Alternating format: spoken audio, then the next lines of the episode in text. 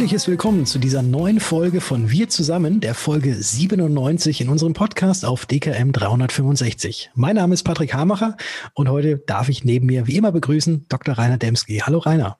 Hallo Patrick. Ja, noch sind wir ein bisschen weit auseinander, sozusagen kilometertechnisch, weil ich noch hier im Norden weile, aber morgen geht's für mich dann wieder runter gen Süden, gen ähm, München. Ich bin mal gespannt. Das ist nämlich Eisregen angesagt, ob die Bahn dann fährt. Aber das ist ja immer so ein, so ein kleines Abenteuer. Ja, das stimmt. Aber du kannst ja auf dem, wenn, wenn du an Würzburg vorbeifährst, kannst du ja mal kurz winken. Das mache ich jedes Mal, wenn ich an dir vorbeifahre. Ja, ich, ich winke auch immer zurück. Ich winke auch immer zurück. Merkst du das nicht? Doch, natürlich. Selbstverständlich. Ja. Ja, und wie, zu, wie immer zu Beginn unserer Folge geht auch heute wieder ein besonders herzlicher Glückwunsch raus an alle unsere ähm, Zuhörer, die heute am 16. Februar Geburtstag feiern. Und ein ganz besonderer Zuhörer hat heute auch Geburtstag, Patrick. Genau, und zwar mein Papa, Peter Hamacher hat heute Geburtstag. Ich verrate das Geburtsjahr nicht, aber ich wünsche dir, lieber Papi, auf diesem Weg alles, alles Liebe, alles Gute zu deinem Geburtstag. Lass dich ordentlich feiern und wir werden uns hoffentlich auch ganz bald nach dem Lockdown auch mal wiedersehen.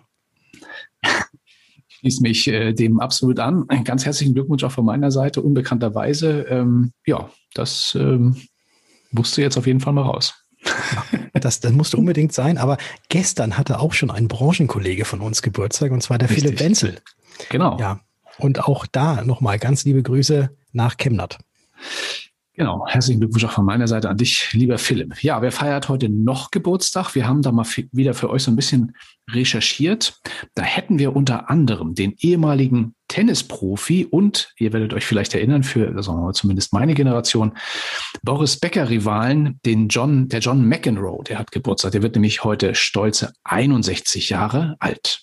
Ja, und ebenfalls Geburtstag hat mit seinem 64. Lebensjahr der thüringische Ministerpräsident er ist Politiker der Linken und wie wir seit jüngstem Jahr auch wissen, Candy Crush Junkie, der liebe Bodo Ramelow. Und äh, last not least, um den Reigen zu vervollständigen, das wird unsere liebe Kollegin Karin besonders freuen. Unser nächstes Geburtstagskind, wir machen ja immer drei, der ist kein geringerer als The Doctor oder Il Dottore kann man auch sagen, die Nummer 46 auf der Bahn, das ist der italienische Motorradrennfahrer Valentino Rossi. Der Gute feiert heute nämlich seinen 41. Und außerdem feiert man heute in den USA auch einen ganz besonders kuriosen Feiertag. Ich glaube, wir haben es ja immer mit diesem kuriosen Feiertag, nämlich den Tu einem Grieskram einen Gefallentag. Und wie kommt man auf so eine schräge Idee, werdet ihr sicherlich jetzt fragen. Und das natürlich auch zu Recht, denn bis heute weiß tatsächlich niemand, wer diesen Tag eigentlich ins Leben gerufen hat, warum er auf den 16. Februar fällt und was man mit diesem Tag eigentlich wirklich machen soll, außer natürlich, dass man einem Griesgram ein wenig den Tag versüßen soll. Ja, Rainer, kennst du irgendwie einen richtigen Griesgram? Außer Gargamel von den Schlümpfen vielleicht. ja, den Gargamel kenne ich auch. Ja, du, da fallen mir schon so zwei, drei ein. Auch so aus dem, aus dem Branchenumfeld, aber da will ich jetzt keine Namen nennen. Nein, alles gut. Ähm, also so viele Kriegscreme gibt es ja zum Glück in, in, meinem Leben nicht. Das, da bin ich sehr froh drum. Ich hoffe, dir geht es ähnlich. Ähm, aber nichtsdestotrotz, warum soll man einem Grießkram nicht auch den, den Tag versüßen, finde ich. Wie war das eigentlich mit dem, mit dem Gargamel? Wie, was, wie ist es eigentlich mit dem ausgegangen? Das ist eine sehr gute Frage. Ich weiß es gar nicht. Gargamel, ich, ich glaube, der wird irgendwann da in seinem Schloss gesessen haben und Asrael weiter gestreichelt haben, nachdem Schon, er dann ne? festgestellt hat, dass er die Schlümpfe einfach nicht bekommt und nicht jeden einzelnen Schlumpf auch so hassen kann, wie er es immer, ähm, zumindest am Anfang immer gesagt hat. Ne? Da gab es auch, ich hasse sie, ich hasse sie. Ja, ja das stimmt, ja. genau. Ja, die Schlümpfe, da gab es in den, in, den, in den 80er, 70ern war es, glaube ich, sogar den Vater Abraham, der immer diese Lieder gesungen hat. Ich weiß nicht, ob du den noch kennst. Kennst du den noch, Vater Abraham? Ja, natürlich, Nein, natürlich. Doch. Der sah, der sah eigentlich aus wie der Oberschlumpf, wie Papa Schlumpf. Stimmt. Der hatte auch so einen ganz langen weißen Bart. Richtig, genau. Sagt mal, wo kommt ihr denn her? Ja, aber genau. Aber gar nicht, gar nicht so griesgrämig und auch gar nicht so schlumpfmäßig.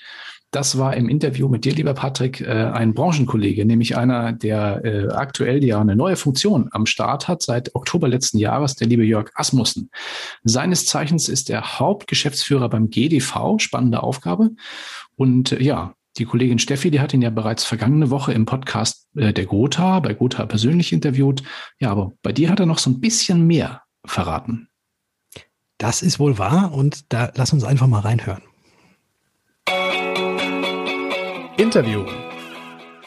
Herr Asmussen, herzlichen Dank, dass Sie heute hier sind, auch für das kurze Interview bereitstehen. Sie sind ja seit letztem Jahr Hauptgeschäftsführer und geschäftsführendes Präsidiumsmitglied des GDV, des Gesamtverbands der deutschen Versicherungswirtschaft. Und Ihr Vorgänger, Herr Dr. von Fürstenwert, der miet ja so die sozialen Netzwerke. Aber ich habe gesehen, Sie sind auf Twitter sehr, sehr aktiv. Und wie kommt das Ganze denn bei der Community so an? Also das Feedback ist uneingeschränkt positiv. Also sowohl von Mitgliedsunternehmen des GDV, die halt gut finden, dass wir diesen Kanal auch nutzen. Und wie gesagt, ja, ich bin da selber aktiv, kein, kein Team von mir. Äh, es kommt auch bei anderen Stakeholdern gut an, ob das in der Politik ist, ob das bei Verbraucherschützern ist oder NGOs. Also es ist einfach für mich ein zusätzlicher Weg, wo wir unsere Botschaften als in Deutschland tätige Versicherer kommunizieren können. Insofern, mhm. ich mache das gerne. Wir werden das weiter ausbauen, weil ich denke, Medienwelten ändern sich, politische Welten ändern sich. Äh, wir werden immer gucken müssen, wie wir am besten kommunizieren. Also ich habe von Herrn von Fürstenwert einen schlagkräftigen Verband übernommen. Und meine Frage ist halt, wie bleiben wir schlagkräftig fünf Jahre nach vorne gedacht? Insofern muss man immer versuchen, auf der Höhe der Zeit zu sein. Ja, ich habe auch gesehen, also es ist auf jeden Fall sehr, sehr interessant. Ähm, Sie posten ja auch Bilder, wo Sie jetzt gerade sind, mit wem Sie sich jetzt gerade unterhalten haben und getroffen haben. Äh, nicht nur physisch, ja momentan ja auch sehr viel äh, über die Online-Wege.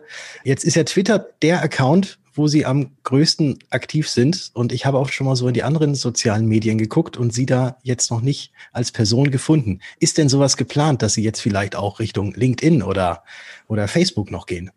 Also wir überlegen in der Tat, das auf LinkedIn auszuweiten. Ich glaube, das könnte für uns passend sein, um auch inhaltlich längere, sag ich mal, Formate, Texte, Analysen äh, zu präsentieren. Das könnte sein, dass wir das in diesem Jahr ausrollen. Ich glaube, für mich und mein Alter ist Instagram und Facebook äh, weniger geeignet. Aber der GDV selber bespielt natürlich auch äh, Facebook und, Link und Instagram. Ja, der GDV mit dem Hashtag auch die Versicherer ist ja genau da auch sehr aktiv, was Sie gerade sagten, auf Facebook und auf Instagram. Da gibt's ja sehr viele schöne, lustige Bilder, die gepostet werden, die zum Schmunzeln anregen, die aber auch so die Wahrheit wirklich herauskommen lassen, wie es denn tatsächlich ist. Und gibt es da Erhebungen oder haben Sie da irgendwelche Werte, wie der Erfolg dieser Kampagnen, die über die Versicherer läuft, denn äh, ist? Ja, das ist in der Tat messbar. Ich greife mal raus, die, die Verde Insurancer-Kampagne, das ist sicher die bekannteste Kampagne. Da haben wir das sehr genau gemessen und da wurden die Seiten über 380.000 Mal angeklickt. Die ganze mhm. Website hat mehr als 160.000 Besuche zu verzeichnen gehabt. Und was, glaube ich, wichtig ist, wir konnten mehr als 8.000 interessierte Männer wie Frauen äh, direkt zu den Stellenanzeigen unserer Mitgliedsunternehmen weiterleiten. Insofern glaube ich, war das eine gute Kampagne. Es ist eine gute Kampagne und deswegen setzen wir sie auch in 2021 fort, weil es war sowohl von Seiten der konkreten Nachwuchsgewinnung ein messbarer Erfolg als auch als Nebeneffekt eine gute Imagekampagne für mhm. uns. Und auch bei der Werde Insurancer Kampagne gibt es ja immer mal wieder auch bekannte oder auch weniger bekannte Personen aus unserer Branche, die dann da auch mal den Instagram-Account für eine Woche übernommen haben und einfach mal die Zuseher und die Follower mitgenommen haben, was denn so in dieser ganzen Woche passiert. Und deswegen jetzt hier noch meine abschließende Frage. Wenn diese Kampagne weitergeführt wird, könnte man da eventuell auch mal Sie für eine Woche auf Instagram verfolgen? Ich glaube, es ist richtig, dass die Kampagne besonders gut läuft und die Inhalte gut laufen, wenn man zeigt, dass Insurancer ein ein sinnvoller Job ist, der auch viele verschiedene Facetten hat. Ich glaube, die zentrale Botschaft, die man auch senden kann in diesen Corona-Zeiten, dass die Ausbildung bei uns in der Versicherungsbranche ein sicherer Job ist. Insofern, wir werden diese Kampagne in diesem Jahr eben mit neuen Inhalten, neuen Tools fortsetzen. Wir haben seit 22.01. frische Kampagnenmotive in den sozialen Netzwerken, eben Facebook, Instagram und Snapchat laufen. Mhm. Äh, wir werden noch im Januar einen Jobatlas äh, auf www.wadeinsurancer.de starten, dass man auch in seiner Region suchen kann. Aber ich glaube, ich muss Sie enttäuschen. Wie gesagt, äh, ich auf Instagram, das würde zur Heiterkeit führen. Also das mit hoher Wahrscheinlichkeit nein. Heiterkeit wäre ja auch nicht verkehrt. Wir, wir bleiben einfach dran, versuchen Sie noch weiterhin zu überzeugen. Ja, das versucht mein Team auch. Okay, wünsche ich auch dem Team viel Erfolg dabei und Ihnen viel Erfolg, dass Sie auch äh, standhaft bleiben und das vielleicht doch nicht tun. Herr Asmussen, ganz herzlichen Dank für dieses kurze Interview, für die kurzen Einblicke und äh, weiterhin ganz viel Erfolg bei allem dem, was kommen wird als Hauptgeschäftsführer und geschäftsführendes Präsidiumsmitglied des GDV. Vielen Dank. Ich danke Ihnen, Herr Hamacher. Schönen Tag noch. Tschüss. Ein liebes Dankeschön geht nach Berlin an den Jörg Asmussen. Ähm, ja, würde ich sagen, war auch ein Kind der Ostsee, kommt ja aus Flensburg, ich hier aus äh, Timmendorfer Strand, gar nicht so weit auseinander. Finde ich, äh, finde ich sehr gut. Ja, dann wären wir auch schon in unserer nächsten Rubrik. Hot or not? Eine alte Fußballregel, die begleitet uns auch ein Stück weit so jetzt gerade durch die Corona-Pandemie, finde ich zumindest.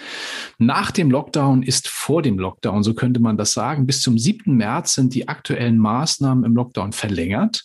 Und begründet wird das Ganze mit den Virusmutationen aus Großbritannien und aus Südafrika, von denen man ja noch nicht so genau wisse, heißt es, wie sie sich so verhalten ja, also vor dem Hintergrund sinkender Inzidenzzahlen, ich kann dieses Wort immer noch nicht so richtig aussprechen, Inzidenzzahlen, ähm, sorgt das ja zunehmend auch für Unmut in der Bevölkerung, auch auf Social Media und auch ein Stück weit in der Branche, wie wir so durchaus feststellen können auf Facebook und Co. Und äh, naja, nun ist es so, dass einzelne Politiker auch schon einen Lockdown bis Ostern dieses Jahres fordern. Das wäre also in diesem Jahr der 4. April beziehungsweise dann sogar der 7. April, denn das ist ja dann der Dienstag nach Ostermontag. Also genauer gesagt noch über acht Wochen Lockdown. Ja, da ist so die Frage, was, was sagen wir dazu, Patrick? Lockdown bis Ostern, wie finden wir das? Hot or not? Oh, das ist jetzt wieder ganz schwierig zu sagen. Ähm, ich versuche mich ja immer da möglichst äh, neutral äh, zu halten. Und deswegen sage ich da jetzt weder hot noch not, äh, weil wenn es tatsächlich notwendig ist, dann sollten wir da jetzt auch noch mal äh, die paar Wochen noch irgendwie durchhalten und ähm, ja, die Öffnungen nur ganz, ganz langsam machen, so dass tatsächlich jetzt nicht noch eine weitere Welle auf uns zukommt. Und von dem her, ich finde Lockdown bis Ostern persönlich eigentlich nicht so schön, weil noch länger warten. Aber wenn es wirklich der Allgemeinheit dient, dann warten wir halt bis Ostern. du bist ein Diplomat, das gibt es ja gar nicht. Jedes Mal versuche ich dir irgendwas rauszukitzeln und, und dann machst du wieder sowas. Aber das ist schon in Kriegst Ordnung. Du nicht hin. ja, ich weiß. Ich schließe mich dem auch an, ist alles in Ordnung. Ist auch nicht, auch nicht an uns, das zu entscheiden. Nichtsdestotrotz, ich bin, hab, bin guter Hoffnung, dass vielleicht dieses Thema Schnelltest jetzt so ein, so ein bisschen um sich greift. Vielleicht kann man dann ja das eine oder andere so ein bisschen, bisschen entspannter gestalten. Aber das ist nur so eine Hoffnung. In dem Zusammenhang hatten wir ja auch schon einige Male was angekündigt, Patrick. Das ist dein ja, Textbart. Du hast, du hast ja immer mal wieder von Matze Knob gesprochen und da wolltest du auch mal so einen musikalischen Ausflug für uns vorbereiten und den, ja, den hast du jetzt vorbereitet und deswegen so wollen wir unsere Hörer nicht länger auf die Folter spannen, nicht das länger vorenthalten. Ähm, jetzt spielen wir einfach mal das ab, was wir von Matze Knob gefunden haben auf YouTube. Figaro, ich muss zum Figaro. Lang bis zum Po. Doch der Friseur hat zu. Was ist geblieben von Haaren, die liegen? Ja, Friseur heißt Figaro. Ne Matte wie ein Spacko, weil es dazu gehört zur Quarantäne, allein ohne Schere. Man redet sich selber ein. Die Friese, die muss so sein. Sie wächst mir aus dem Ohr. Nix ist zu ja, nun, äh, finde ich einen ganz, ganz lustigen Beitrag zu diesem Thema. Äh, kann auch der eine oder andere sicherlich ein Liedchen auch davon singen. Immerhin sollen ja die Friseure ab dem 1. März wieder öffnen können. Es ist also zumindest ein Licht am Ende des Tunnels, hoffen wir mal, was die Haare betrifft. Gestern ja. hat mich tatsächlich auch meine Friseurin angerufen und mich gefragt, ob wir denn jetzt schon mal einen Termin vereinbaren wollen für nach dem 1. März. Und habt ihr? Ja, haben wir. Sehr gut. Haben Sehr wir. gut. Dann ja, die Kappe wird ein bisschen eng. Es wird eng, ne? Ja, ja. ja. Das ist die Haare wird unter größer. der Kappe werden eng. Ja, ja. Krass, ja. Ja, da wird es auch Zeit, würde ich sagen. genau, aber wir sind ja in unserer Rubrik Hot or Not. Wir haben das nächste Thema.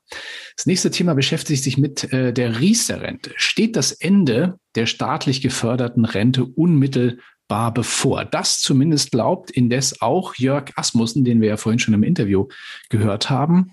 Und äh, wenn es nach der Bundestagswahl keine grundlegende Reform der staatlich geförderten, Altersvorsorge ähm, gibt, dann glaubt er, sieht es schwarz aus für die Riester-Rente. Ja, er spricht dort, das ist so ein Interview gewesen in der Süddeutschen Zeitung von so einer Art de facto Beerdigung der Riester-Rente und er hat dafür auch relativ gute Gründe.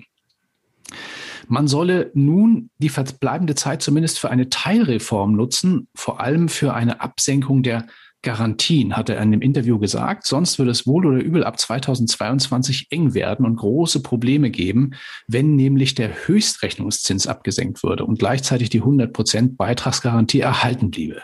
Oder ganz einfach ausgedrückt, das kann dann wahrscheinlich niemand mehr bezahlen weil nämlich der Höchstrechnungszins beträgt seit dem Jahr 2017 0,9 Prozent. Und die Kolleginnen und Kollegen in der Deutschen Aktuarvereinigung rechnen daher dem Finanzministerium vor, man sollte den Satz zum 1. Januar 2022 besser auf 0,25 Prozent senken. Wenn das aber passiert, wird wohl kaum noch ein Versicherer irgendwelche Garantien mehr geben können, so dass die Riester-Versicherten mindestens alle gezahlten Beiträge auch tatsächlich zurückbekommen. Aber eben genau diese Zusage steht aktuell noch im Gesetz und daher will der GDV diese Garantie absenken und zwar auf 80 statt 100 Prozent bei allen Neuverträgen ab dem Jahr 2022. Ein, wie ich auch sehr, selber sehr finde, schwieriges Thema. Ob sich Riester mit einer solchen Reform wirklich retten lässt, ja, würde ein Kunde so ein Produkt dann tatsächlich noch kaufen? Das ist die Frage und deswegen hot or not ja, genau, muss man genauso diplomatisch antworten, kann man, glaube ich, weder hot or not sagen. Zinsen gibt es keine, ne? also schwierig, die, die Erträge zu erwirtschaften. Deswegen hat er wahrscheinlich recht, der Jörg Asmussen, wenn man sagt, man müsste eine Reform machen, aber das könnte natürlich im Umkehrschluss bedeuten, das kannst wahrscheinlich du viel besser be be beurteilen als ich, weil du ja mit den Kunden täglich zu tun hast, ob jemand dann so ein Produkt noch kauft, wenn da drauf steht, im Zweifel kriegst du nur 80 für 100. Hm, das ist eine sehr gute Frage, die kann ich jetzt aber tatsächlich auch so nicht beantworten. Mhm. Ähm, also normalerweise, äh, jetzt mal abgesehen von Riester, äh, sind gerade auch bei der jüngeren Generation tatsächlich die fondgebundenen Rentenversicherungen natürlich äh, en vogue. Mhm. Und auch da wissen sehr, sehr viele darüber Bescheid, dass natürlich äh, eine Garantieverzinsung oder zumindest, dass diese Beitrags-, Bruttobeitragsgarantie zum Ende der Laufzeit ähm, erhalten bleibt, auch ein extrem großer Renditekiller ist. Und äh, deswegen schließen wirklich sehr, sehr viele das Ganze ab und gehen da, gucken vielleicht auch mal so ein bisschen über den Tellerrand über Deutschland hinaus, wie es denn in anderen Staaten so ist. Ähm, da gibt es ja auch so gut wie nirgendwo tatsächlich noch diese 100% Garantien. Ja. Äh, was ich persönlich auch wenn man wirklich eine lange Laufzeit noch hat und nicht nur in den letzten fünf Jahren irgendwie vor Rentenbeginn steht, auch tatsächlich befürworte und sage, äh, die Garantien äh, sind, glaube ich, aktuell einfach nicht mehr zu erwirtschaften und deswegen lieber Garantie weglassen und äh, ja, vernünftig anlegen.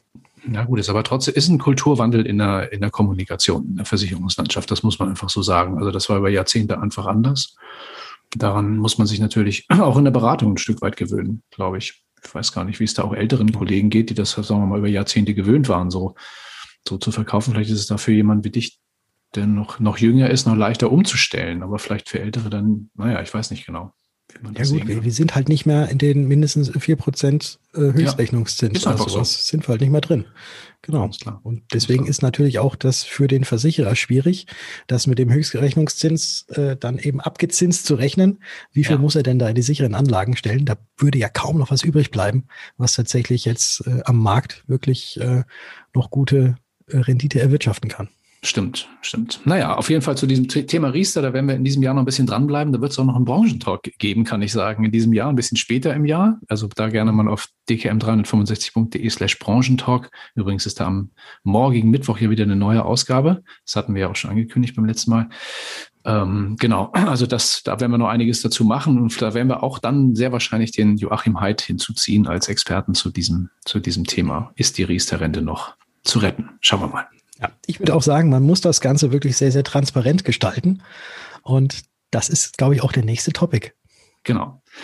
Transparenz, ganz genau. Am 10. März tritt nämlich die neue Transparenzverordnung in Kraft. Dazu hatten wir ja auch schon in der vergangenen Ausgabe ein Stück weit berichtet. Das ist diejenige Verordnung, die Branchenunternehmen und auch Vermittlern, die nachhaltige Produkte anbieten oder beraten, das sind ja schon einige, nämlich dazu auffordert, ihre eigenen Bemühungen in Sachen Nachhaltigkeit und auch ESG-Kriterien in ihren Medien offenzulegen.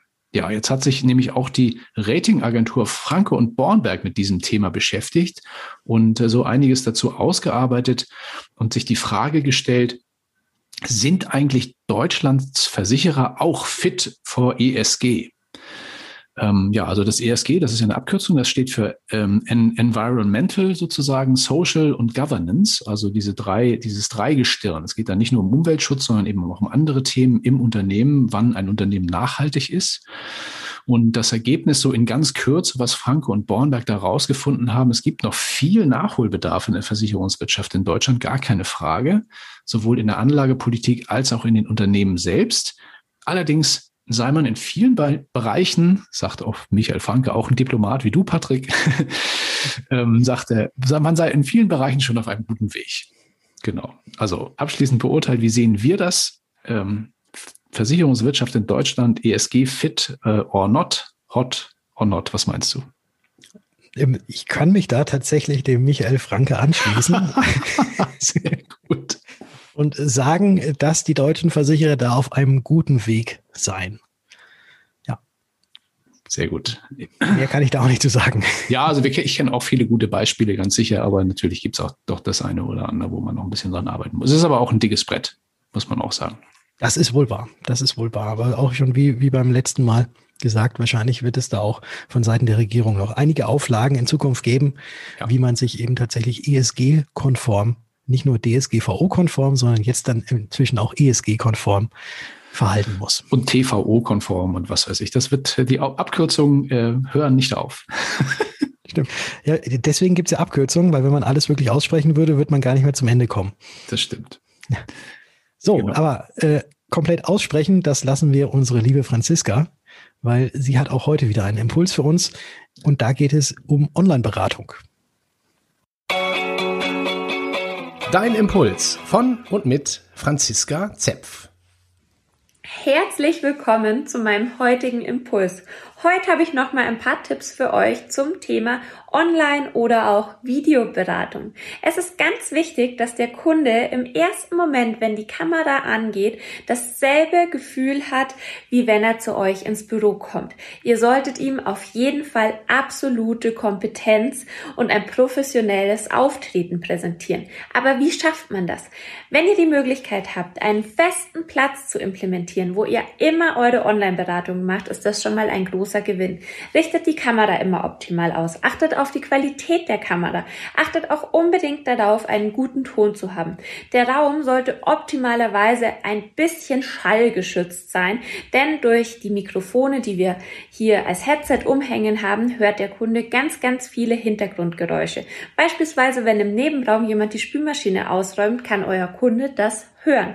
Außerdem wäre es toll, wenn ihr hinter euch die Wand nicht wie ich mit einem Bücherregal äh, dekoriert, sondern vielleicht mit einem schönen Bild oder einem Logo. Hauptsache, der Kunde hat von Anfang an das Gefühl, es ist eine professionelle Ebene. Ich wünsche euch ganz viel Spaß bei den Videoberatungen. Falls ihr noch nicht damit begonnen habt, übt doch am besten einfach mal mit Familie und Freunden und fragt sie danach, wie es für sie war. So, und ich lege jetzt mein Handy auch wieder weg vom ganzen Candy Crush Spielen und versuche eine vernünftige Überleitung zu finden zur Musik, die du heute wieder rausgesucht hast, Rainer. Ähm, ja, ich bin mal wirklich sehr gespannt. Ich sehe ja hier schon auf dem Skript, um was es geht. und muss auch diesmal, glaube ich, sagen, dass ich dieses Lied tatsächlich nicht kenne. Das ist auch kein Wunder. Das ist nämlich ein ganz neues Stück. Ähm, das ist erst vor ein paar Tagen released worden. Und ja, diesmal entführt es euch auf die britischen Insel zu einer sehr jungen und sehr vielversprechenden, wie ich finde, sehr vielversprechenden Künstlerin, ist aber auch ein bisschen parteiisch. Ähm, ja, die Gute ist äh, in den 90er Jahren geboren, aber nach eigenem Bekunden ein absoluter Fan der 80er und ich muss sagen, ich habe da reingehört, ich kann als Kind der 80er bestätigen, ihre Musik, die hört sich für mich fast noch mehr nach 80er an als die 80er selbst. Ja, ihr werdet gleich wissen, was ich meine. Viel Spaß wünsche ich euch dann mit Chess Kane, heißt die gute, und mit dem Stück Rocket on the Radio. Ja, unsere nächste Podcast-Folge, freue mich, wenn ihr da wieder einschaltet, ist dann am 23. Februar, nächste Woche am Dienstag. Und äh, ja, Patrick, da heißt es wieder wir zusammen. Bis dahin. Ciao.